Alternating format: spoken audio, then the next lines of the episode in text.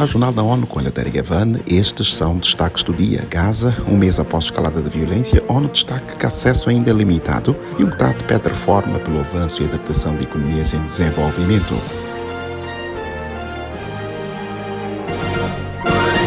Nesta terça-feira, completa um mês desde que ocorreram os ataques a Israel e iniciou a ofensiva israelense da faixa de Gaza. Com a piora da questão humanitária na região, as equipas das Nações Unidas fizeram um novo apelo por acesso ampliado à região. Acompanhe com Mayra Lopes. O porta-voz da Organização Mundial da Saúde afirma que o nível de morte e sofrimento é difícil de compreender. Christian Lindmeier disse a jornalistas em Genebra que, em média, 160 crianças são mortas na faixa de Gaza diariamente. Segundo o Ministério da Saúde em Gaza, administrado pelo Hamas, o número total de mortos ultrapassou 10 mil. Nos últimos dias, os bombardeios israelenses seguiram se intensificando e as operações militares no terreno continuam. Segundo o representante da OMS em Israel, as pessoas estão amedrontadas, traumatizadas e angustiadas. Da ONU News em Nova York, Mayra Lopes. O representante enfatizou que muitos dos que são mantidos em cativeiro precisam de atenção médica urgente. A intensificação da desinformação e do discurso de ódio online representa uma grande ameaça à estabilidade e à coesão social. Acompanhe os detalhes com Felipe de Carvalho. A afirmação foi feita nesta segunda-feira pela diretora-geral da Organização das Nações Unidas para Educação, Ciência e Cultura, Unesco, Audrey Azoulay. Ela divulgou um plano de ação da agência para lidar com este desafio, elaborado com base em amplas consultas a nível mundial e apoiado por uma pesquisa de opinião global que reforça a necessidade de ação urgente. Falando a jornalistas, Audrey Azoulay disse que as plataformas de redes sociais aceleraram e amplificaram a propagação de informações falsas e de discursos de ódio colocando grandes riscos para a coesão social, a paz e a estabilidade.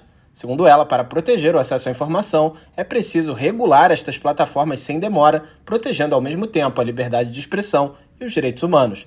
Da ONU News em Nova York, Felipe de Carvalho. O documento descreve sete princípios que devem ser respeitados, bem como medidas concretas a ser implementadas por todas as partes interessadas: governos, autoridades reguladoras, sociedade civil e plataformas.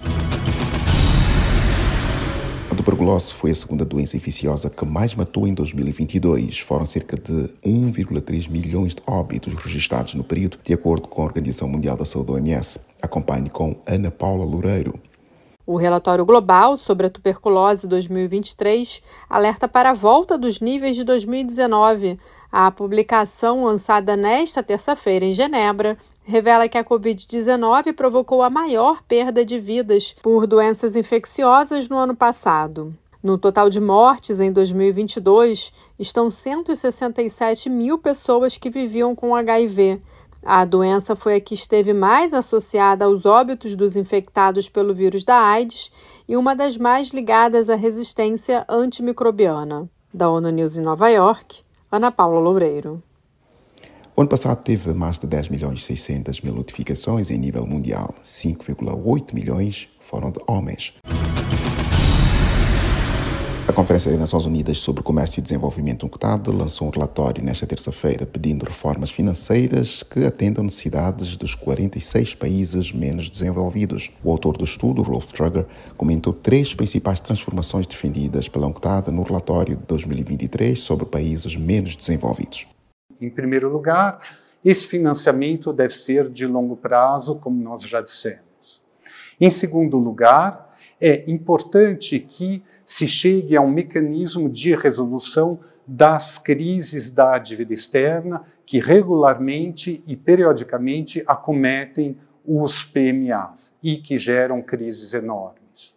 Em terceiro lugar, é importante que a voz dos países menos avançados seja não somente escutada, mas que tenha um peso na tomada de decisões sobre a reforma do sistema financeiro internacional. As estimativas pré-pandemia revelaram uma necessidade de investimento anual superior a 1 trilhão de dólares para que os países menos desenvolvidos duplicassem a contribuição da sua indústria.